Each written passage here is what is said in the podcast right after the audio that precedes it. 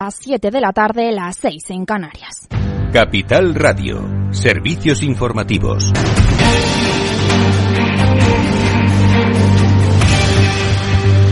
Muy buenas tardes. El vicepresidente de la compañía chilena Codelco, Alejandro Rivera, ha presentado su renuncia al cargo con efectos a partir del 3 de noviembre, después de que Moody's haya rebajado la calificación crediticida de la compañía desde A3 a BAA1 con perspectiva negativa. Los menores volúmenes de producción ligados al aumento de costes y requisitos de gasto de capital para mantener los niveles a largo plazo condenan a la empresa que Rivera vicepresidía desde hace ocho años. La firma de inversión independiente Bestinver ha sellado una alianza estratégica con la gestora de activos estadounidense BlackRock. Esta mañana han presentado en Madrid un producto específico orientado al private equity, pero ambas firmas reconocen que se trata del principio de algo más grande que se irá fraugando al futuro. Selena Nitbala, buenas tardes. Buenas tardes, así es. Aunque en primera instancia esta unión se concentra en el private equity, las dos gestoras han dejado caer que la alianza será a largo plazo, pero que todavía no se puede compartir en qué términos. Los mercados privados se han convertido en una apuesta prioritaria para la firma de inversión norteamericana con nueve billones de activos bajo gestión. Lo hace por el contexto de mercado que esperan en los próximos años, donde la gran moderación ha llegado a su fin en lo que se refiere a años de crecimiento económico sostenido e inflación controlada. Desde el año 2003, el private equity ha dado una rentabilidad superior a los mercados públicos de 700 puntos básicos y según BlackRock tiende a comportarse mejor en momentos complicados. Además, desde la gestora creen que el mercado de los activos alternativos crecerá un 50% en los próximos años por su facilidad de acceso, el crecimiento estructural y los beneficios que ofrecen a los inversores. Gracias, Selena. La Organización Mundial del Comercio rebaja en casi un punto porcentual su previsión de crecimiento del comercio mundial en 2023 hasta el 0,8% desde el 1,7% que estimaba en abril. De cara a 2024 estima una expansión del 3,3% para ese año. Y ya en España, la Comunidad de Madrid encadena cuatro años como la autonomía con menos presión fiscal de España, aunque reduce su diferencia. Pedro Díaz, buenas tardes. Buenas tardes, así es. Madrid es la comunidad autónoma con más competitividad fiscal según el Índice Autonómico de Competitividad Fiscal. Pese a que mantiene su liderazgo, empeora su valoración con respecto al resto de comunidades. La deflación de todos los tramos de renta en el IRPF, los mínimos personales y familiares, y la mejora de la deducción por la familia número explican el resultado de la región que preside Isabel Díaz Ayuso. Álava, Vizcaya y Guipúzcoa, en este orden, completan las primeras posiciones de la tabla, donde también destaca Murcia, que es la comunidad que más avanza desde el décimo hasta el sexto puesto. En peor lugar quedan Asturias, la comunidad valenciana y Cataluña, que cierra la clasificación ya que cuenta con el doble de impuestos autonómicos que las demás regiones, a pesar de haber derogado hasta cuatro de ellos en el último año, después de que entrase en vigor el impuesto estatal sobre el depósito de residuos vertederos. Gracias, Pedro. El valor de los bienes inmuebles a nivel mundial disminuye casi un 3% durante 2022 hasta situarse cerca de los 380 billones de dólares. Y a los 8 el balance con Federico Quevedo que tenemos hoy. Pues hoy tenemos tertulia económica, Lorena. Esto es la tertulia, sabes que es lo más esperado de la semana eh, por los oyentes del balance, es la tertulia económica los jueves, la tertulia referente de la información económica de Capital Radio. Eh, antes, por supuesto, hablaremos, seguiremos hablando de la sesión de investidura, de las negociaciones, de que todavía no tenemos una fecha para esa sesión de investidura. Eh, tendremos la lupa con Laura Blanco, hablaremos de sector inmobiliario, en fin, todo esto a partir de las 8 aquí en el balance, en Capital Radio. Pues en el balance a las 8. Claves del mercado. El IBEX 35 clausura la jornada con ganancias del 0,60% y queda en los 9.157 puntos. Dominan la parte alta de la tabla Grifols que gana un 2,97%, Solaria con un 2,94% e IAG con un 2,44%. Del lado contrario tenemos ACS, ArcelorMittal y AENA que pierde un 0,69% y al otro lado del Atlántico tono negativo en Wall Street con un Nasdaq que cae un 0,62%, el S&P 500 cae un 0,60% y el promedio de industriales también decrece en un 0,47%. En el mercado de divisas, según las pantallas de XTB, el par dólar se cambia a 1,053 unidades. Esto es todo por ahora. Continúen informados en capitalradio.es.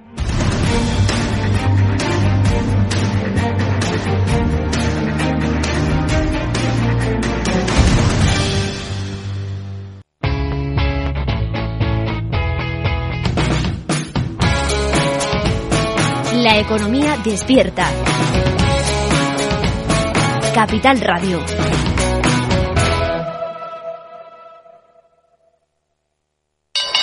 ¿Te interesa la bolsa? Compra y vende acciones o ETF sin comisiones hasta 100.000 euros al mes. ¿Has oído bien? Sin comisiones. Más de 550.000 clientes ya confían en XTB. Abre tu cuenta totalmente online. Un broker, muchas posibilidades. XTB.com. A partir de 100.000 euros al mes, comisión del 0,2%, mínimo 10 euros. Invertir implica riesgos. ¿Hartos de ser solo un número? Ser activista también es exigir un trato más personal. Es llamar a tu médico por su nombre y apellidos y que él sepa los tuyos. El activismo de la salud tiene nombre y apellido. DKV Personal Doctor. Infórmate en el 974 88 0071 o en dkv.es barra activistas. Si quieres conocer mejor las empresas con las que trabajas, empieza por Informa. Compruébalo con tres informes gratis, el nuestro para que nos conozcas más y los dos que tú elijas para tu negocio. Solicítalos ya en Informa.es. Informa, líder en información empresarial. En Capital Radio te mantenemos económicamente informado desde que amanece. Son las 7 de la mañana, hora central europea, las 6 de la mañana en Canarias. Aquí comienza Capital, la bolsa y la vida. Haciendo algún break en el camino. Enseguida, hora trading la hora más golfa de los mercados. Para continuar informándote después de comer. Son las 4 de la tarde, las 3 en Canarias. Esto es Mercado Abierto, en Capital Radio. Y que cierres el día conociendo todos los detalles. Señoras y señores, buenas noches, bienvenidos. Escuchan la sintonía de Capital Radio. Les invito a que nos acompañen aquí en el balance. Capital Radio. Información económica de calidad.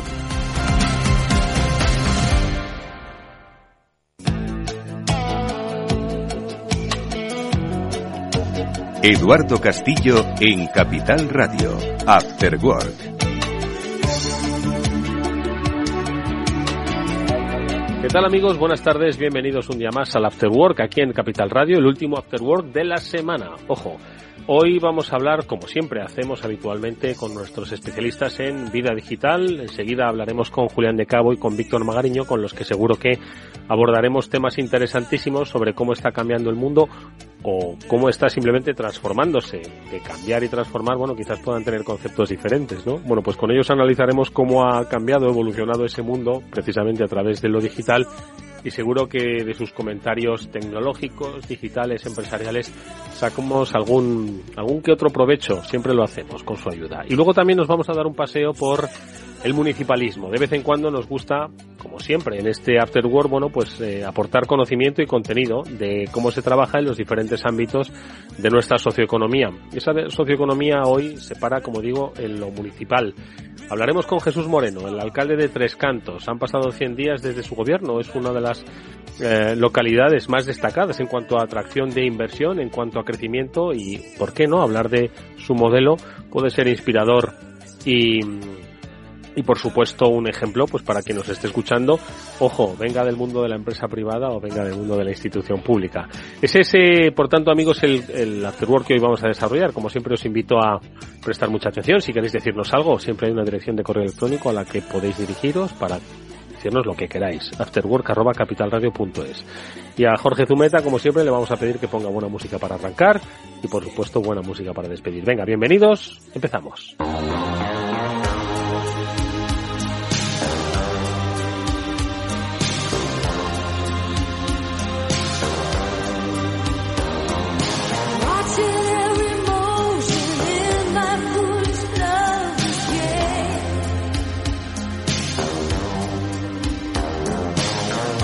Bueno, la última vez que estuvo por nuestros estudios apenas habían pasado unos pocos días del 28 de mayo. En realidad, hablaríamos del 28 de mayo, pero tuvimos que hablar inevitablemente del 23 de julio. La política nacional volvió a sobreponerse o a superponerse, diría yo, a la política municipal y hasta hace, como quien dice, tres días hemos seguido hablando de ella. Pero yo creo que ya es hora de volver a retomar nuestras conversaciones sobre política municipal porque además ya han pasado esos famosos 100 días desde que pues los consistorios se formaron y la operatividad de las ciudades volvió de nuevo a su funcionamiento y nosotros lo hacemos con quien sabe mucho de municipalidad, él es Jesús Moreno, alcalde de Tres Cantos, nos acompaña nuevamente en este programa, pues eso, pasados esos 100 días, que es lo que importa.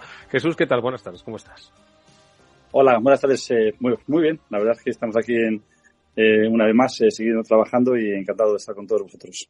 Oye, que decía yo que al final la política nacional pues parece que se lleva todos los titulares e impide que se hable de la política municipal, que es la que realmente le interesa a los ciudadanos, en la proximidad. Ya han pasado 100 días de gobierno, ¿no? Y, y aunque, bueno, ha sido una repetición de la gobernanza en Tres Cantos y además con un aumento del número de concejales, entiendo que ya podemos hacer un primer balance, ¿no? De estos primeros 100 días, Jesús.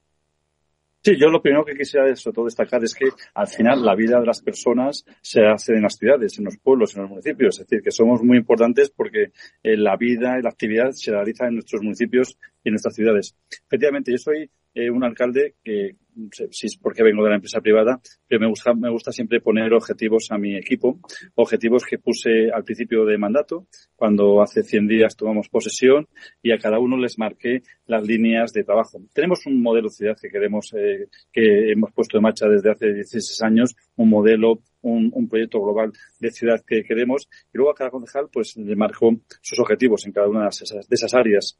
Yo tengo que, que, decir principalmente a todos los vecinos que estoy enormemente satisfecho por el gran trabajo, sobre todo cuando tienes un equipo profesional que tiene experiencia, que tiene ganas, que tiene ilusión, pues eh, aunque sean en meses como los que hemos tenido de julio y agosto, meses de estivales, de vacaciones, han estado trabajando al 100% y de esas 300, de esas 330 acciones que propuse a, al equipo, pues más del 88% se han, se han realizado. La verdad es que no es fácil. Cuando uno eh, empieza un nuevo proyecto, eh, pues una, administración como es la administración local, con una serie de, inconvenientes y de, nuevas actuaciones, pues no es fácil. Y la verdad es que estoy enormemente, satisfecho que más del 88% de esas acciones se han, se, haya, puesto en marcha. Eh, seguimos siendo la ciudad más segura de la Comunidad de Madrid, seguimos siendo la ciudad que más empleo genera, eh, hemos puesto líneas nuevas de, de, comunicación, de transporte público, subvenciones, ayudas, mejoras en los colegios, más de dos millones y medio de euros en mejora de los colegios públicos. Eh, seguimos trabajando por las instalaciones, en concreto con instalaciones deportivas. En definitiva, eh, hemos hecho una labor en cada una de las áreas en la cual estoy enormemente satisfecho. Inversión. He estado esta, esta misma eh, mañana hablando con inversores que quieren implantarse en Tres Cantos o el propio Su Majestad el Rey ha estado hoy en, en Tres Cantos inaugurando la Universidad eh, UNIE, de la Universidad del Grupo Planeta, que es un centro de formación importante, tanto de grados como de formación profesional. Estamos yo creo que de moda, la marca Tres Cantos está de moda, eh, significa empleo, significa innovación, tecnología, y eso es en lo que estamos trabajando y seguiremos en ello involucrados los próximos cuatro años. Oye Jesús, me has hablado de transporte, seguridad, economía, empleo. ¿Cuáles son hoy, cada legislatura entiendo que es un mundo, ¿no? Particular, porque además sobreviene pues con contextos económicos, sociales completamente diferentes los unos a los otros, ¿no? Entonces, en esta de aquí, ¿cuál dirías tú que van a ser las demandas de los ciudadanos? ¿Qué es lo que están pidiendo o por dónde crees que están ahora mismo la, la necesidad de cobertura de esos intereses de los ciudadanos? Sí, mira, lo dije en campaña y lo sigo repitiendo. Eh, dentro de nuestro modelo de ciudad que queremos, una ciudad cuidada, atendida, una ciudad que preste los mejores servicios, nos vamos a focalizar sobre todo en dos objetivos. ¿no? Uno es el objetivo de desarrollo urbano. Eh, hemos tenido distintos foros a través de la Fundación Metrópoli y distintos colectivos y asociaciones y vecinos de Tres Cantos, donde queremos entre todos, yo les invité, eh, entre todos eh, dibujásemos cuál, ser, cuál, cuál, queremos que sea el nuevo, el nuevo crecimiento que pueda tener nuestra ciudad. Mm. Ese para mí es uno de los objetivos muy importantes, que los vecinos de Tres Cantos puedan seguir viviendo en Tres Cantos, puedan encontrar una vivienda en nuestro municipio y para eso pues hay que hacer, eh, dibujar eh, el futuro de la ciudad desde el punto de vista urbanístico, con foros, con participación, pero también con decisiones de querer ser una ciudad sostenible, una ciudad cuidada, una ciudad que mira su entorno y que mira sus su espacios naturales. Y luego otros objetivos muy importantes también es el desarrollo económico. Somos un polo de atracción de empresas, queremos seguir siendo un polo donde vengan a ubicarse nuevas empresas, nuevos inversores. Eh, ofrecemos sobre todo estabilidad, un gobierno estable, un gobierno que apoya al empresario, al inversor. Esos son los dos objetivos muy claros. El desarrollo urbano, como queremos que sea nuestra ciudad en el futuro, con las aportaciones y la colaboración de, de todos los vecinos de Tres Cantos, y desarrollo económico, atracción de empresas para que se ubiquen pues nuevas eh, farmacéuticas como es por ejemplo Cantabria Lab, nuevos data centers, nuevas empresas de microchip. Ahora mismo eh, empresas de microchip son las que mueven el mundo por la importancia que tiene estos, estos componentes en el día a día de las personas. Nuevos eh, eh, empresas, nuevas empresas relacionadas con la alimentación, con la, farmacia, con la tecnología, en definitiva, con el sector espacial, en definitiva, seguir siendo un polo de atracción de, empresas. Esos son los, son los dos objetivos más importantes. Sí, eh, sin duda alguna están, están ligados, ¿no? A mayor desarrollo económico, mayor atracción de empresas, pues una mayor demanda, ¿no? Para, para, de la ciudad para crecer. Y entiendo que este es, como, como bien has explicado, un reto muy importante, ¿no? Habéis hecho una previsión de que va, de que la ciudad va a crecer y necesita albergar todo ese crecimiento, ¿no? Y sobre todo ofrecer, pues no solo esas oportunidades de vivienda, sino también todos los servicios vinculados al crecimiento de la población. Entiendo que es la proyección que tenéis de que Tres Cantos va a ser más grande todavía, ¿no?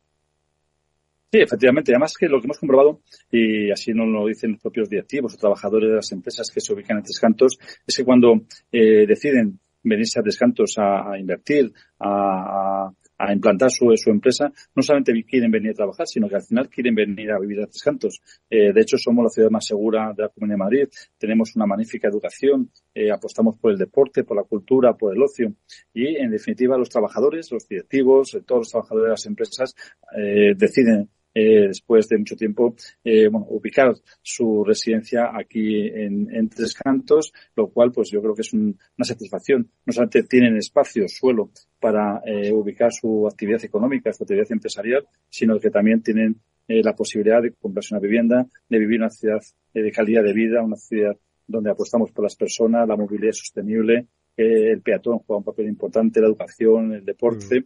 y eso es lo que ofrece Descantos. Por eso yo creo que es un valor añadido que ofrecemos a los inversores y a todos los empresarios.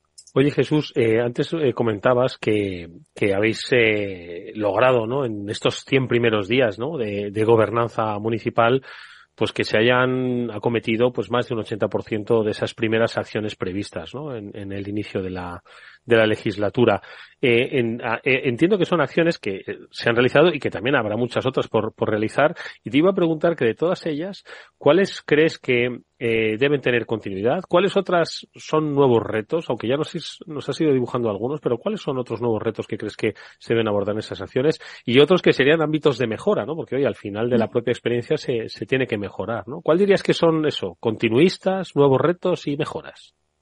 Sí, con turistas, sobre todo, esos grandes proyectos que ya emprendimos en el pasado mandato 19-23, eh, Metropolitan Park, ese gran parque de 150 hectáreas, tenemos que seguir continuando eh, con su desarrollo, eh, con nuevas, nuevas nuevos espacios para el encuentro, el entretenimiento, para Ninfo, donde construimos biblioteca, Cristina, familioteca, nuevo teatro. Es decir, son proyectos continuistas que, van tomando fuerza a lo largo de estos de estos eh, meses y que eh, ya tenemos plazo de finalización. El transporte público, el, el hablar ya de la estación que ahora mismo se está trabajando en el, en el diseño del proyecto es un paso muy importante y el propio ADIF eh, ha confirmado la estación Tres Cantos Norte en, en el futuro de, de, sus, de sus proyectos o el décimo colegio para Tres Cantos público que es necesario eh, son líneas de trabajo que, que veníamos que veníamos elaborando y que hemos confirmado en las distintas reuniones que hemos mantenido.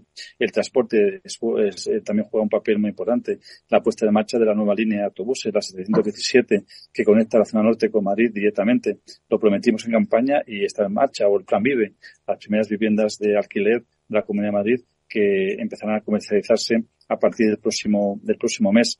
Esto en cuanto a continuismo. Eh, novedades, bueno, eh, también eh, creo que son importantes los nuevos proyectos que vamos a poner en marcha, como es pues, todo el desarrollo de la futura, del futuro espacio de la estación norte, eh, todo lo que es el, eh, la ampliación del centro de mayores, el salón urbano, ese paseo de seis kilómetros de bulevares que queremos unir para el ocio y el encuentro entre todos los vecinos, una apuesta clara por el deporte. Este año es el año de de Tres Cantos como ciudad europea del deporte. Tenemos que seguir eh, aumentando y mejorando nuestras instalaciones deportivas y aumentando la oferta deportiva a los vecinos de Tres Cantos. Mm. Eh, la educación, se me habla de, de, temas continuistas, seguimos apostando por una educación de calidad, invertimos más de dos millones y medio de euros, pero no solamente es lo que invertimos para mejorar los espacios, sino los proyectos. Eh, esta mañana mismo he firmado un convenio con Finsol y esto y la próxima semana firmaré otro convenio con Ágora, son asociaciones de voluntarios que trabajan para que los chavales más vulnerables, eh, con menos recursos, eh, no se escapen, no, se, no abandonen su etapa escolar, se incorporen a la, a la vida normal de la, de la ciudad de Tres Cantos sean un tricantino más, tengan una oportunidad de seguir trabajando, de seguir estudiando y de poder tener una vida independiente. Creo que es muy importante la, la integración y la incorporación de todas las personas a la vida normal de la ciudad. Y por tanto, he hablado de proyectos que, que, empezamos, otros proyectos que están en marcha, como por ejemplo el nuevo hospital de HM y la residencia de mayores que se está construyendo, o el nuevo hotel que también se, se, está construyendo, pues estamos dando todas las facilidades para que se implanten, para que continúen y que pronto veremos los, los, los, proyectos. Son proyectos a largo plazo. Yo creo que el año 2025 va a ser un año muy importante en Tres Cantos, donde vamos a ver ya realizados todos estos proyectos y muchos más que, que pondremos en marcha en este mandato.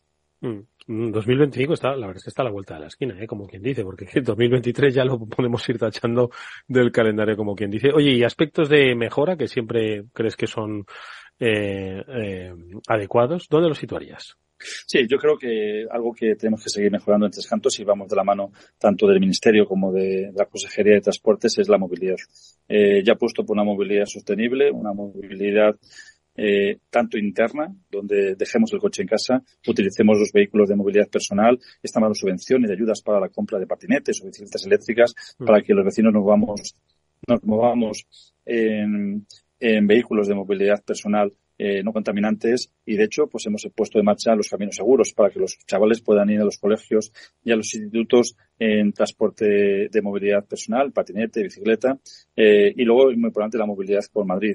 Eh, si realmente somos un punto de referencia de atracción de empresas también es por la cercanía y lo cómodo que es ir al aeropuerto eh, Madrid Barajas o ponernos en 20, 15, 20 minutos en el centro de, de Madrid. El transporte público juega un papel importante, pero también el transporte privado. Queremos ese cierre de la M50. Exigimos también esa conexión con la 1 a través de la carretera que une Colmenar Viejo con San Agustín de Guadalís, la 104. Hay que construir, hay que seguir mejorando las infraestructuras si queremos que Madrid, y en concreto Tres Cantos, sigan siendo un referente en, en inversión y en empleo. Es, es lugar a dudas la, la comunicación, ¿no? Es, es, es, la clave, ¿no? Y la conectividad. Oye, pero entiendo que, bueno, por supuesto todo es eh, eh, trabajo de desarrollo eh, ciudadano, pero bueno, también hay que pensar que, que, los ciudadanos también quieren algo de fiesta y además que si algo se caracteriza a Tres Cantos es por esas fantásticas eh, celebraciones de Navidad que entiendo que hay que ir diseñando. La gente dirá, pero bueno, que estamos en octubre, pero es que estamos eh, en octubre es cuando se tienen que empezar a diseñar esas, eh, esas fiestas de Navidad que me figuro que ya tendréis en el horizonte, ¿no? bueno, no solamente en el horizonte, sino que muchas de ellas o están contratadas ya o si no, no llegamos, ¿no? Y nosotros, en cuanto llega más o menos esta época o antes de finales de, año, ya empezamos a programar las fiestas de junio, porque hay que ver grupos, hay que ver eh, eh, orquestas y no se contrata de noche a mañana. Y de hecho, pues la Concejalía de Cultura tiene una gran actividad porque apostamos mucho por la cultura, tanto la cultura interna, las formaciones también no, no regladas, de la escuela de danza, de música, de teatro, de talleres, pero también lo que es la, el ocio y, y la fiesta. Eh, todo ello lleva su tiempo y de hecho prácticamente ya estamos eh, cerrando ya toda la programación de, de, Navidad. Como saben es la ciudad de la ilusión donde todo el mundo tiene capacidad para venir a Tres Cantos a disfrutar, a compartir con la familia, con los amigos de multitud de, de eventos, de actividades, de atracciones, porque queremos que una vez más pues sea referentes de una Navidad segura y sobre todo divertida y alegre. Oye, una última cosa te pregunto, Jesús, hace poco se eh, eh, produjo el eh, encuentro ¿no? de la Federación Española de Municipios y Provincias, en las que eh, as, pudiste asistir como además parte del Consejo Territorial. ¿Qué se comentaban con otros alcaldes de municipios? ¿Qué, ¿Cuál era un poco ese sentir municipal que pudiste ver? No, la verdad es que fue muy gratificante. Es decir, yo he asistido ya en algunas ocasiones a estas asambleas de la Federación Española de Municipios y Provincias. Creo que es muy importante el que nos podamos juntar los alcaldes de distintas, eh, de los más de 8.000 municipios, grandes, pequeños y medianos, y podamos compartir nuestras experiencias. El poder eh, eh, también participar en las comisiones. Eh, yo he sido presidente en el último mandato de la Comisión de Sanidad, en lo cual hemos trabajado muy, muy, muy en profundidad, pues tan, el problema principal que hemos, hemos tenido que afrontar, el tema del COVID, pero también por la soledad no deseada, el tema del suicidio, yo creo que son temas también muy críticos y el poder compartir con los alcaldes de, de grandes ciudades o de pequeños municipios es enriquecedor, ¿no? Eh, tengo la anécdota de, no voy a decir qué municipios, pero tengo una anécdota de una serie de municipios que, que son patrimonio, patrimonio histórico de, de, de la humanidad, ¿no? Por, su, por sus catedrales y tal, ¿no? En el cual, pues a mí personalmente no me conocían, pero cuando les decía, soy el alcalde de Tres Cantos, hombre, Tres Cantos tiene un gran tejido empresarial, tiene un gran sector industrial, ¿no? Y la verdad es que somos un referente y claro, eh, viniendo de, estos alcaldes, te digo, de, ciudades muy importantes, sobre todo de su patrimonio cultural, pues la verdad es que pues me, me, me, alegraba enormemente. Luego quiero hablar contigo, ¿no? Sí, digo, no, digo, sí, también podemos compartir, ¿no? Tu catedral o, tu palacio con, con, algo de tres ¿no? Creo que cada uno, yo creo que lo bueno que tiene España, que somos más de 8.000 municipios, cada uno aportamos nuestro, nuestro talento, nuestro, nuestra riqueza, ¿no? O bien industrial, turística o artística. Y yo creo que tenemos que estar, o gastronómica, por ejemplo. Mm. Yo creo que tenemos que estar enormemente orgullosos de lo que tenemos, de la España que hemos creado y que tenemos que seguir trabajando por ella. La importancia del municipalismo es la que nos afecta a los ciudadanos. La conocemos siempre gracias a la ayuda eh, eh, gentil de Jesús Moreno, que es el alcalde de Tres Cantos. Le agradecemos mucho que nos haya acompañado eh, tras estos 100 días. Hablaremos con él en los próximos 100, estoy seguro de muchas otras cosas. Mucha suerte, Jesús, como siempre. Gracias. muchísimas gracias y sobre todo ganas, ilusión, pues no nos faltan. Buenas tardes. Un saludo. Te sientes atraído por invertir pero no sabes por dónde empezar. XTB, el broker líder en el mercado europeo con más de 500.000 clientes, pone a tu disposición la mejor oferta del mercado. Ninguna comisión en la compra y venta de acciones y ETFs de todo el mundo hasta 100.000 euros mensuales. El proceso es muy sencillo. Entras en xtb.com y en 5 minutos abres una cuenta completamente online. Además, dispondrás de la mejor formación del sector a tu disposición, análisis diario de mercado y atención al cliente las 24 horas al día. Un broker, muchas posibilidades. xtb.com. A partir de 100.000 euros al mes, la comisión es del 0,2%, mínimo 10 euros. Invertir implica riesgos. Capital Radio. La genuina radio económica.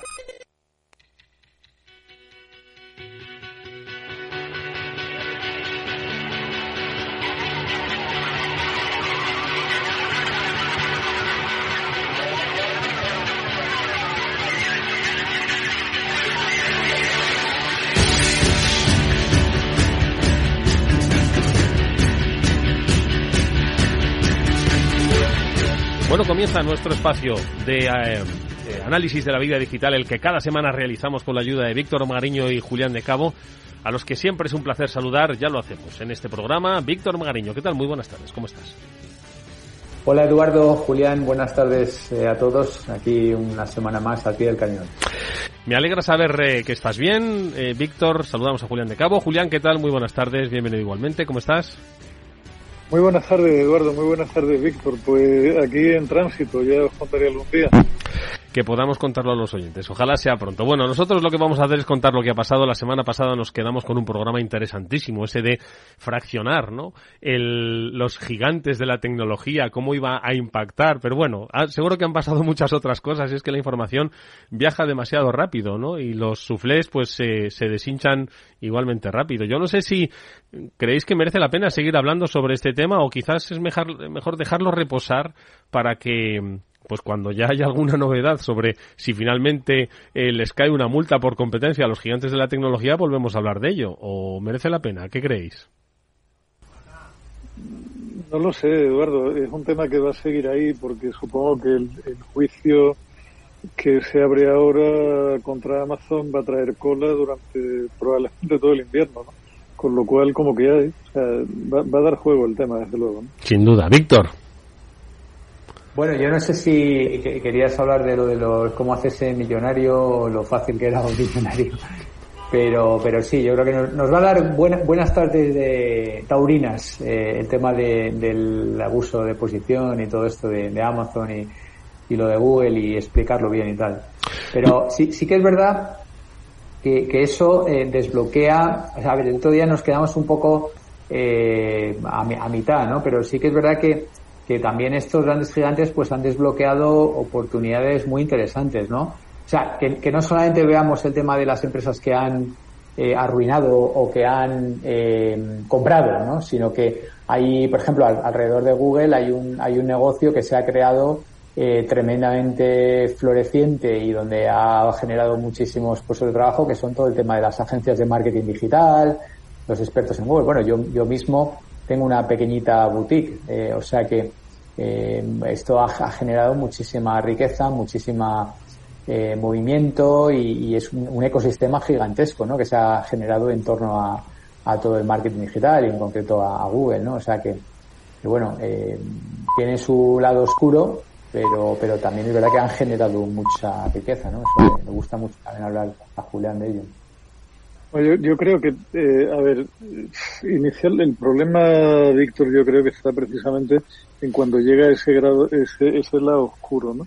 Yo creo que, que el problema con todas esas compañías es que inicialmente aportan algo, se atraen un concepto nuevo, mueven un sector completamente anquilosado en muchos casos y eso es bueno para, para el usuario, pero por su propia naturaleza terminan tendiendo al monopolio y es en ese momento cuando se pasan al lado oscuro y cuando empiezan a aparecer efectos no deseables, digamos, por las autoridades de competencia.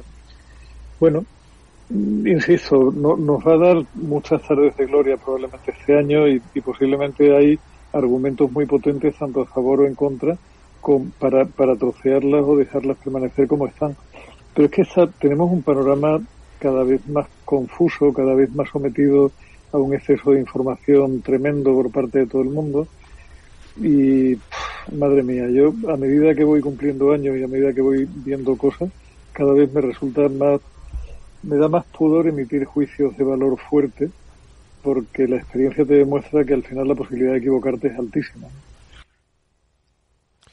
en cualquier caso, fijaos, yo estamos hablando ¿no? de, de, de que eso está ocurriendo en Estados Unidos cuando eh, también en Europa, ojo, eh, había un organismo de la Comisión Europea que era de defensa de la competencia que era igual igualmente un azote ¿no? para, para estas compañías. Y yo no sé si el melón no se ha abierto en Europa por algo o se abrirá pues eh, de manera casi consecutiva a lo que pasa en Estados Unidos. ¿Qué creéis?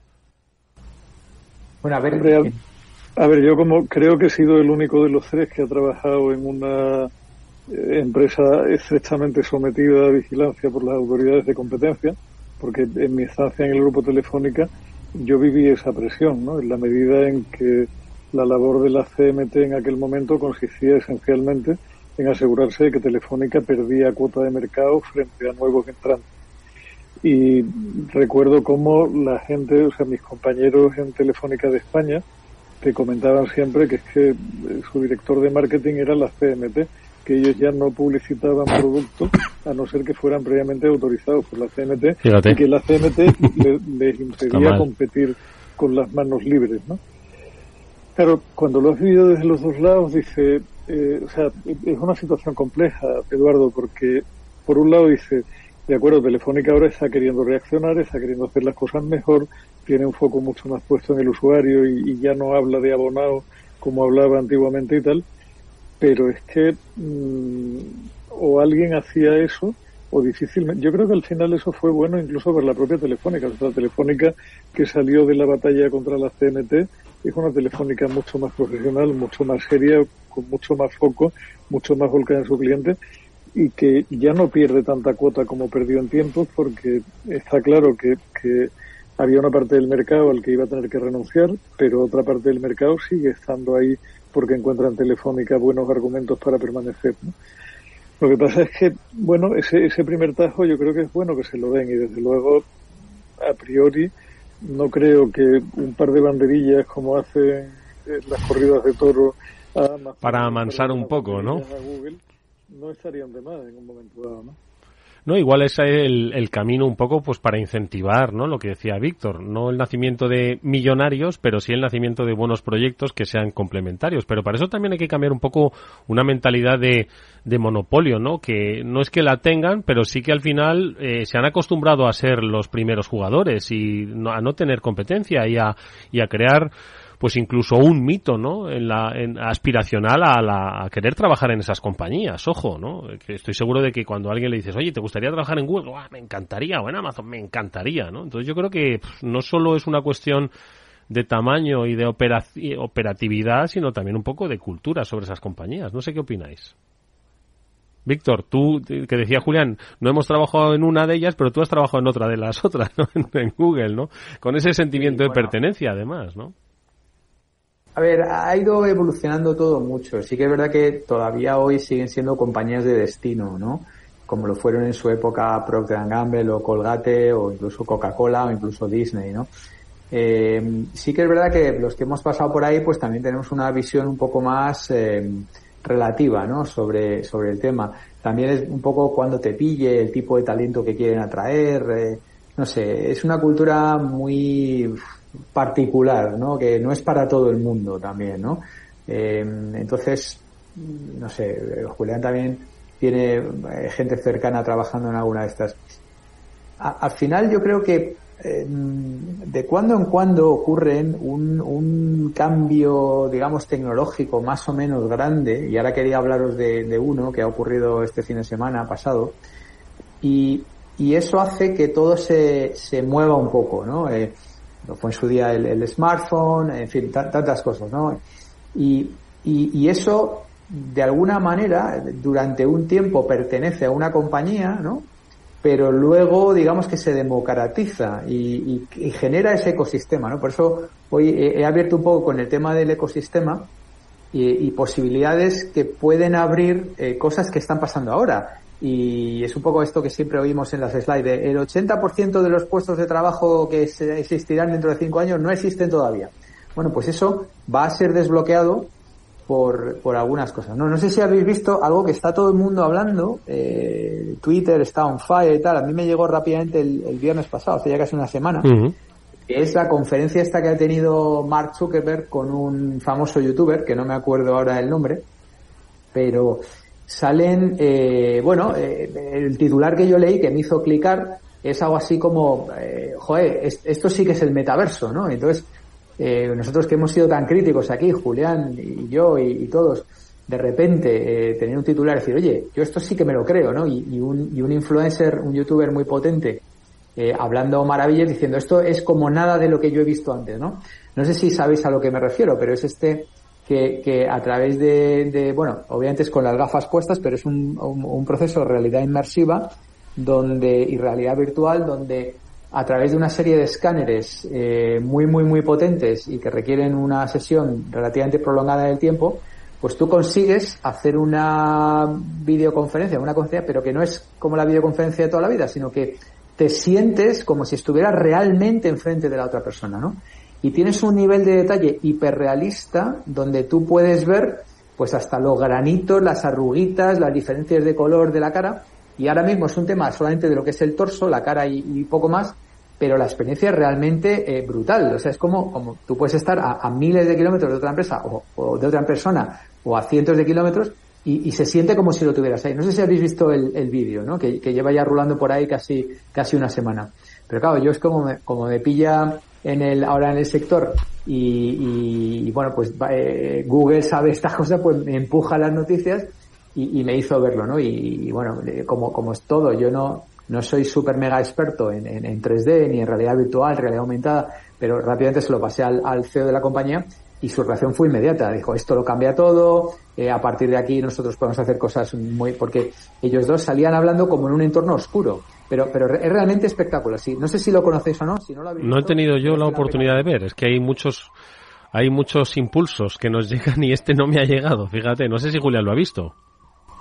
A ver, yo, eh, yo ese vídeo en concreto no lo he visto, me imagino que tiene que ser algo verdaderamente llamativo, pero haría dos matizaciones. ¿no? Una es que a la altura del año 2000, la gente de Cisco, que era una compañía puntera y admirada en aquel momento y que hoy día no parece que interese mucho a nadie lo que hace o deja de hacer, tenía sistemas de teleconferencia que eran absolutamente increíbles tanto es así que mucha gente empezó a pronosticar que eso sería el fin de los viajes intercontinentales de negocio, porque con ese tipo de salas no sería necesario cruzar el océano frecuentemente para poder tener un contacto casi humano eh, con, la otra parte.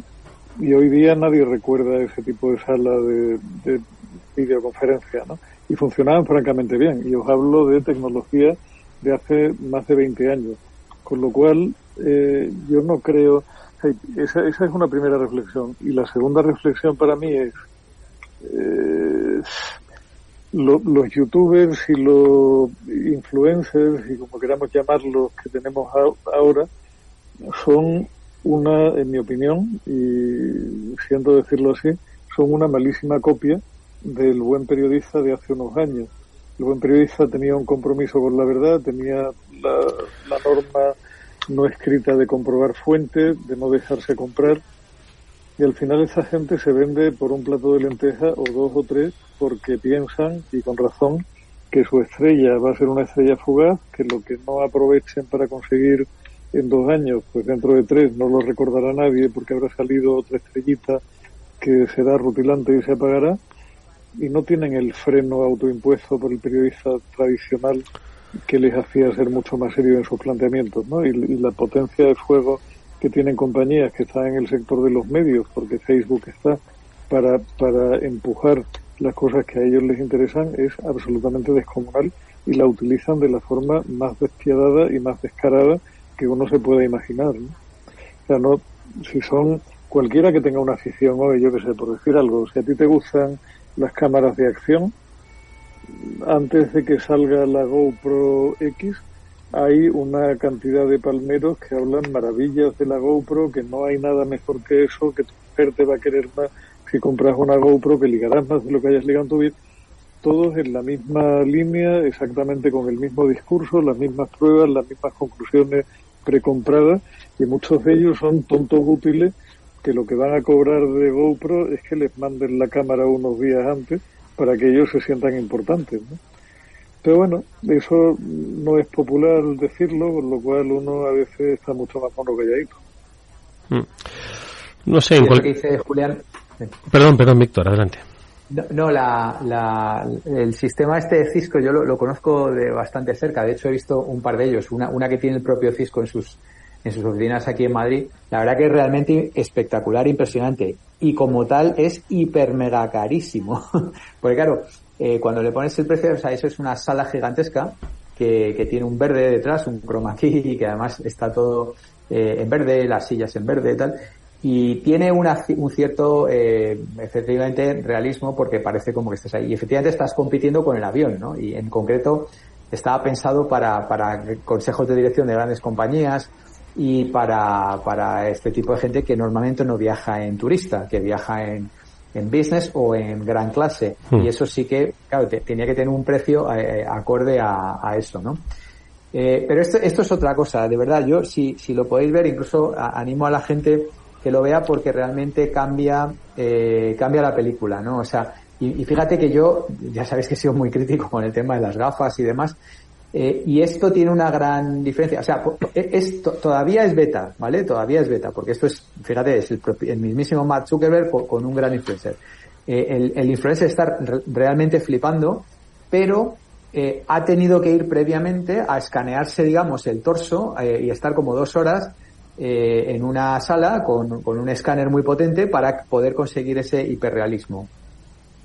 Yo no sé exactamente el, el coste de eso, ¿no? Hablaba Zuckerberg que, que, que lo tienen que bajar un poco. Pero luego en realidad eh, lo que lo que lleva es son las gafas y son las gafas la- las Oculus estas las que valen no Mm. sé si valen 3 o 400 euros o sea no tiene nada que ver con, con lo de la, eh, la realidad inmersiva de Cisco tal y cual que estás hablando de cientos de miles de euros estás hablando de un coste razonable no entonces bueno va- vamos a ver a, a dónde llega esto pero bueno como ya llevan unos cuantos años metiendo miles de millones de, de dólares en esto y hasta ahora no habían conseguido nada más que no conseguir ni de lejos la- la- las cifras que querían de tener de usuarios. Esto parece que ha hecho algo de ruido, ¿no? Eh, también se ha juntado con, con otra cosa que, que debe- ya es mainstream, porque que yo lo he visto en televisión ya, que es la, la cápsula esta circular que han abierto en Las Vegas, que también lo, lo habréis visto. Que va a dar U2 un mega Un concierto, sí. Bueno, pues esto lo- pa- parece no relacionado, pero sí lo está, porque estás hablando de todo de realidad inmersiva, realidad virtual, de, de un poco de lo que de lo que hablamos aquí muchas veces, o sea, de juntar el mundo real con el mundo virtual, eh, de, de- de- de mezclarlo, ¿no? De que, de que haya una experiencia eh, sin costuras, ¿no? El seamless este que dicen en inglés, ¿no? Entonces, pa- parece que se están empezando a ver ahí cosas eh, interesantes. Eh, yo de momento lo que he visto de Las Vegas, me imagino que vosotros, es un tema de unos vídeos y demás, Mm. pero ya está en la tele, ¿no? Cuando está en la tele ya es mainstream, porque quiere decir que eso interesa a, a mucha gente, ¿no? Entonces, bueno, a, a ver cómo son los conciertos de aquí a, de aquí a poco, a ver cómo son las videoconferencias, no sé, me, me resulta que, que parece que al final, aunque al principio no, pero que, que se van dando pasos en, en, la dirección esta mm. de, la realidad virtual 3D y tal, ¿no? No sé. Fíjate, eh, en más de una ocasión habéis hablado de velocidad de adaptación, ¿no? De la tecnología y estas cosas. Os voy a contar una pequeña anécdota. El otro día, eh, rebuscando entre papeles y cajones, eh, apareció un pendrive de, de épocas pretéritas que dije yo, ¿y qué habrá aquí? Eso, si me están escuchando los amigos de ciberseguridad me dirían, ¿estás más loco? ¿Cómo se te ocurre? Pero bueno, era un pendrive que estaba nominalizado, era mío. No me lo encontré, ¿no? Pero digo, ¿qué habrá aquí, no? Y era, eh, había una serie de músicas, de un programa de música que yo hacía hace tiempo, que ponía mucha bolsa, mucha bossa nova. Un día de estos lo voy a, voy a recuperar algo de bossa nova o se lo pido a Jorge que nos despida con Bossa Nova. Bueno, en cualquier caso, eh, había música Bossa Nova y luego había los pequeños dosieres que enviaban las agencias de comunicación sobre, bueno, pues productos, empresas, ¿no? Que te querían, pues, eh, contar cosas, ¿no? Entonces, era un dosier, no, recuerdo ni la empresa. Estoy hablando del año 2008, ¿de acuerdo? Eh, y entonces el pequeño dosier era eh, cómo se estaban pues eh, tratando de eh, introducir en las empresas salas para mantener videoconferencias. Y entonces recuerdo que había diseños de monitores grandes alrededor de mesas donde todo esto que estáis hablando ahora mismo pues era lo que se buscaba entonces, 2008, la naturalización, la cercanía, el, es casi como que estemos delante, ¿no? Y si tú veías esas esas infografías, ¿no? En 3D, pues muy realistas, ¿no? Decías, Madre mía, si esto es lo que, lo que hay hoy normalizado, ¿no? Entonces, en el año 2008, supongo que, que debieron pelear y mucho por, por cambiar la cultura de las organizaciones, ¿no? Y decir que no, que de verdad, creedme que esto no deshumaniza, que esto funciona. Pues han pasado, pues eso, más de 10, 15 años, ¿no? Para naturalizarlo, una pandemia de por medio. Tiempo de adaptación de la tecnología. Entonces yo vi como diciendo, pero ¿quién se va a poner delante de alguien si aquí lo humano es lo que, lo que, y hoy estamos haciendo este programa, eh, tal y como proponían aquellos aquellos buenos hombres en, en el año 2008 y que me encontré en ese pendrive. ¿eh? No sé. No, no solo eso, Eduardo, sino que yo una cosa que no llegué a comentar la semana pasada, que era cuando el tema estaba recién salido del horno, pero os recomiendo que lo busquéis y lo miréis. La semana pasada una, una compañía de nuestro grupo de Singular, que se llama Dialenga, presentó un informe sobre comunicación interna donde ya no es que hubiera opiniones sobre el teletrabajo, sino que había datos. Y hoy día la flexibilidad horaria que introduce el teletrabajo es una de las características más apreciadas por los empleados a la hora de sentirse fidelizados por la compañía, pero con un peso de un 70%, una barbaridad por lejos. Era de largo y con diferencia el factor más diferencial que una compañía podía utilizar para fidelizar a sus empleados, que es que además en principio parece como contraintuitivo, o sea, que compañías que permiten que la mayoría de la gente esté fuera fidelicen más a sus empleados que compañías que se empeñan en la presencialidad que supuestamente fomentan la relación más cercana, más humana, más tal, más cual, ¿no? Bueno, pues ahí, ahí no, no es que haya opinión, ahí hay datos y hay valoraciones también por parte de responsables de comunicación internas de compañías grandes que han participado en el, en el proyecto es el segundo o tercer informe que presenta Dialenga, con lo cual hay un cierto efecto tracking. Y para mí, pese a lo que leemos a veces de que esto del teletrabajo será una estrella fugaz que se perderá en el ciberespacio, me temo que eso ha llegado para quedarse y que es algo cada vez más apreciado por la gente y que al final terminará por imponerse en la mayoría de las empresas. Desde luego en la nuestra hace muchísimo tiempo que es una realidad. O sea, yo cada vez que hablo con los responsables de los teams dentro de Singular, que son gente que tiene equipos de trabajo muy grandes, no existe un solo team que esté en una sola, en una sola ubicación. Todos tienen gente trabajando desparramada por toda España, incluso muchas veces por el extranjero, y funcionan perfectamente sin el más mínimo problema y con unas tasas de rotación de plantilla mucho menor que el resto de las tecnológicas de nuestro entorno. Algo, algo tendrá el agua cuando la bendicen. Víctor. Sí, bueno, el, el teletrabajo también está ahora mismo en, la picota, ¿no? Porque hay, hay gente muy, muy favorable y gente que no es tan favorable, ¿no? Eh, y además gente potente. Eh, bueno, yo creo que estoy con Julián, esto ha venido para quedarse y desde luego que se puede trabajar, yo diría, iba a decir igual, no, yo creo que yo creo que bastante mejor porque ahora que Madrid ha vuelto a la normalidad, eh, cuando tenemos que desplazarnos a la oficina en, horario, eh, digamos, de oficina, pues es un verdadero infierno, ¿no? En verano se está bien, y, yo me siento infinitamente más productivo teletrabajando, ¿no? Eh, pero, pero eh, un poco, lo, no sé, yo, esto del metaverso, esto de tal, lo, lo, que, lo que va a generar es una nueva industria paralela, pues por ejemplo de contenidos. Eh, eh, estáis viendo un poco el tema de la sonografía virtual, que ya sabéis que, mm. soy fan y, que... No, perdona que te interrumpa, ¿eh, Víctor. Eh, yo creo que al final eh, encontrará sus nichos, es decir, por ejemplo, el teletrabajo decías, oye, hay gente que le gusta el teletrabajo, empresas a las que no les gusta el teletrabajo y otras empresas que no podrían crecer sin el teletrabajo. Estoy pensando, por ejemplo, en muchas empresas de ciberseguridad, ¿no? Que captan talento aquí en España y lo hacen a través del teletrabajo. No se tienen que mover y están, ya sabéis que hay una demanda tremenda, ¿no? En este sector y que sin teletrabajo no podrían crecer como están creciendo ni cubrir las demandas, ¿no? Y lo mismo ocurre con otros. Me recuerda la, la enésima carta que me llegó ayer o antes de ayer de las telcos europeas. Esto es de cuando en cuando hacen un manifiesto y lo firman todos, Payete, tal, el de Deutsche Telekom, el de Vodafone y tal, y vuelven otra vez, o sea, es que parece que han escuchado a Julián diciendo... Probablemente os escuchen, probablemente. Pero es que es, es, es que es un calco diciendo, porque ya está bien, porque claro, todos los benefits se los llevan cuatro o cinco compañías que se llevan todo el tráfico de Internet y nosotros hacemos los gastos de infraestructura y esto no puede seguir así. Y yo diciendo, bueno, seguro que pillé una carta de hace 10 años y es lo mismo, o sea que no cambia nada, ¿no? Entonces ahora que, que van a salir el 6G, eh, pues ahora vuelven otra vez, pero, pero siguen ahí un poco eh, dándole vueltas. Hombre, han hecho algunas cosas, ¿no? El tema de, de meterse en contenidos y tal, y, ¿sabes? pero pero yo creo que le, va a, volver a pasar porque eh, no sé al, final la, la los eh, no dejan de ser el, cable tonto no o sea es, lo de siempre no final lo que va por ahí es, es, las aplicaciones de, los que hablamos siempre no, Y, es muy difícil. pero hay quien ha puesto el cable y el mantenimiento que Ojo, vamos a ver, no, no, no aceptemos ese punto de partida porque es falso. Por ahí no van las aplicaciones de los siempre por ahí ver las aplicaciones de la gente que tiene la imaginación, el arrojo y el coraje para hacer cosas diferentes, proponerlas al público, aguantar un tirón pasando más hambre que un caracol en la vela de un barco hasta que aquello empiece a trascender y que luego, como es lógico, cuando tienen éxito, lo explotan, funcionan y están contentos. Tanta capacidad tenía, o sea, Telefónica o cualquiera de las cercos europeas tenían muchísima más capacidad técnica cuando empezó todo este boom para proponer cosas de la que tenían las startups norteamericanas en su momento.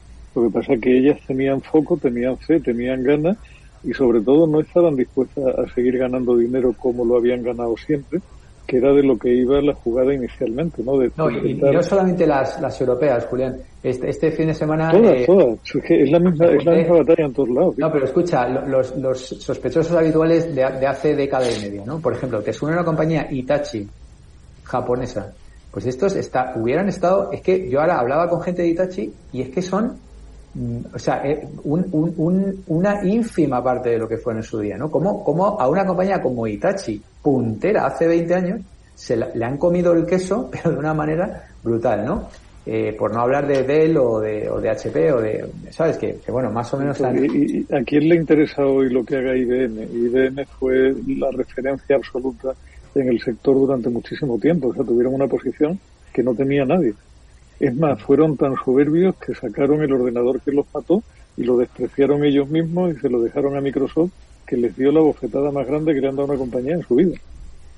Y sin embargo, Microsoft, que, es una compañía más, y, sin embargo Microsoft, que es una compañía más moderna y con una mentalidad más abierta, cuando vio que bajo el mandato del chalao de Steve Ballmer iban a pegarse una bofetada brutal, dieron un cambio de rumbo, consiguieron pivotar, que tiene mucho más mérito porque es un elefante brutal como es Microsoft, y ahora están en otra batalla completamente distinta y sobre todo han aprendido que tampoco de la nube van a comer, van a comer eternamente. O sea, que estarán pensando en cuál es la jugada que viene a continuación, porque lo de la nube ya empieza a estar muy consolidado y muy establecido. Y, y la reflexión es que esto no me vuelva a pillar con el paso cambiado y pensando que lo que yo sé hacer. Bueno, mira, ahí tienen, una, ahí tienen una oportunidad que creo que lo están haciendo, lo están intentando hacer bien las telcos, que son con el, pues he dicho, la nube se acaba. Bueno, ahora viene el Edge, que también hemos hablado mucho. Y ahí sí que tienen algo que, decir, ¿no? Porque todos estos, eh, las famosas centralitas de proximidad y estos, eh, ahora los están convirtiendo en data centers de proximidad, ¿no? Para garantizar, pues que la latencia es buena, para garantizar esa, esa, ese paso de la información de, de una manera más sencilla. Y ahí sí que eh, las telco tienen pues su infraestructura de toda la vida y pero lo que yo estoy viendo es están llegando a acuerdos con, con, los, con los Amazon y con los Azures y demás. No sé quién se lleva la parte del león de ese tipo de acuerdo, porque claro, el acuerdo es eh, oye, me interesa porque tienes aquí cosas que están cerca del usuario y me interesa utilizar tu infraestructura, pero claro, ¿cómo no vamos a repartir el pastel? Al final te voy a acabar absorbiendo, no lo sé. Eh, lo, lo, que está claro es que se, seguir invirtiendo a tope en redes, seguir invirtiendo a tope en ancho de banda, seguir invirtiendo a tope en, en cloud, pues, pues no puedes darle a todo. Entonces es lo que, lo que estas compañías pues ahora mismo están sacando la bandera y diciendo, oye, que, que, que no le puedo dar a todo. Pero... En fin, amigos, oye, que nos tenemos que casi despedir. De todas formas, no quiero irme porque los oyentes nos están oyendo, no nos están viendo. Pero nosotros sí que estamos viendo a Víctor Magariño que está en un, en un escenario virtual. Estábamos hablando de todo esto hace, hace unos minutos y es eh, fascinante y sorprendente que estás metido como una especie de sala que se puede hacer mayor y mayor y mayor y lo manejas y estás, pues eso, casi casi con, con en tu propio espacio creado. Cuéntanos en nada, un minuto que nos queda, Víctor, ¿dónde andas? Nada, hoy he querido daros una pequeña sorpresa porque he tenido que viajar fuera de Madrid y, y bueno, pues como nos conectamos por la tecnología, pues he querido añadirle un pequeño efecto wow, ¿no? Al tema. Entonces estoy en un escenario virtual, estoy en un, en un chroma aquí, pero vosotros no lo veis, vosotros veis un escenario virtual que es como si fuera pues un despachito con así como con una luz así. Bueno, lo que tienes es una pedazo de oficina. Le has dicho al croma y dice, oye, ponme la oficina más grande que tengan. Bueno, podría incluso cambiar de cambiar de, de escenario, ¿no? Pero pero bueno, eh, para que veáis un poco y por supuesto podría tener, pues aquí podría sacar una presentación a la derecha y y bueno, los diferentes, eh, he estado jugando está todo bien, el rato, que habéis ¿eh? estado muy calladitos con los diferentes tiros de cámara, eh, donde puedo salir yo con la, con la presentación, puedo Puedo también pues pasar las, las, las diapositivas, puedo traerlas al frente, como estáis viendo. Uh -huh. Esto ya Julián lo, lo, ha visto también el otro día en, en, detalle, puedo mandarlas afuera. En fin, es una cosita está bien, que, está que bien. estamos intentando popularizar, pero que bueno, ya que, ya que has tenido el gusto de, comentarlo, pues que quería daros esa pequeña sorpresita, ¿no? Ya que estoy aquí en, en el escenario. Está estupendo. Oye, pues eh, que lo vivamos un día los tres juntos, nos virtualicemos allí en un escenario. Oye, que nos despedimos, como siempre, agradeciendo a Julián de Cabo y Víctor Magariño que hayan compartido con nosotros esta media hora que se nos ha pasado volando como quien dice. Bueno, estaremos pendientes de las lecturas que nos traigan siempre. Gracias Julián, gracias Víctor, hasta la próxima semana. A vosotros y hasta la semana que viene. Un abrazo. Igualmente, un abrazo. Y nosotros, venga, nos despedimos hasta el lunes que volveremos con la ciberseguridad a cuestas en nuestro programa Ciber After Work, Pablo Sanemeterio, Mónica Valle y muchos más invitados. Venga, hasta entonces, cuidaros.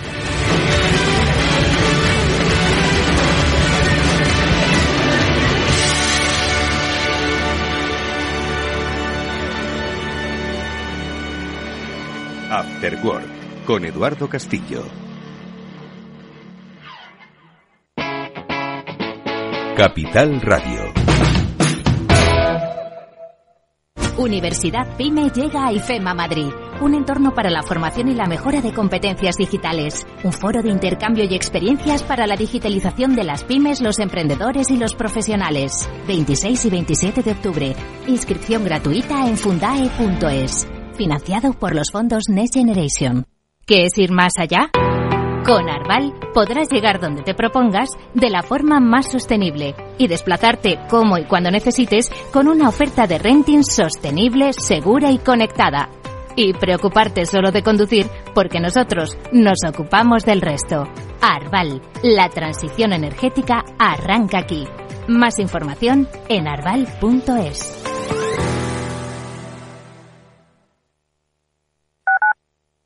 Capital Radio 103.2 Te quiero de colores. Te quiero libre.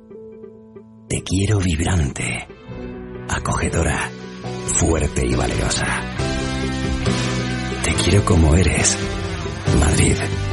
Te quiero diversa. Madrid. Te quiero diversa. Comunidad de Madrid.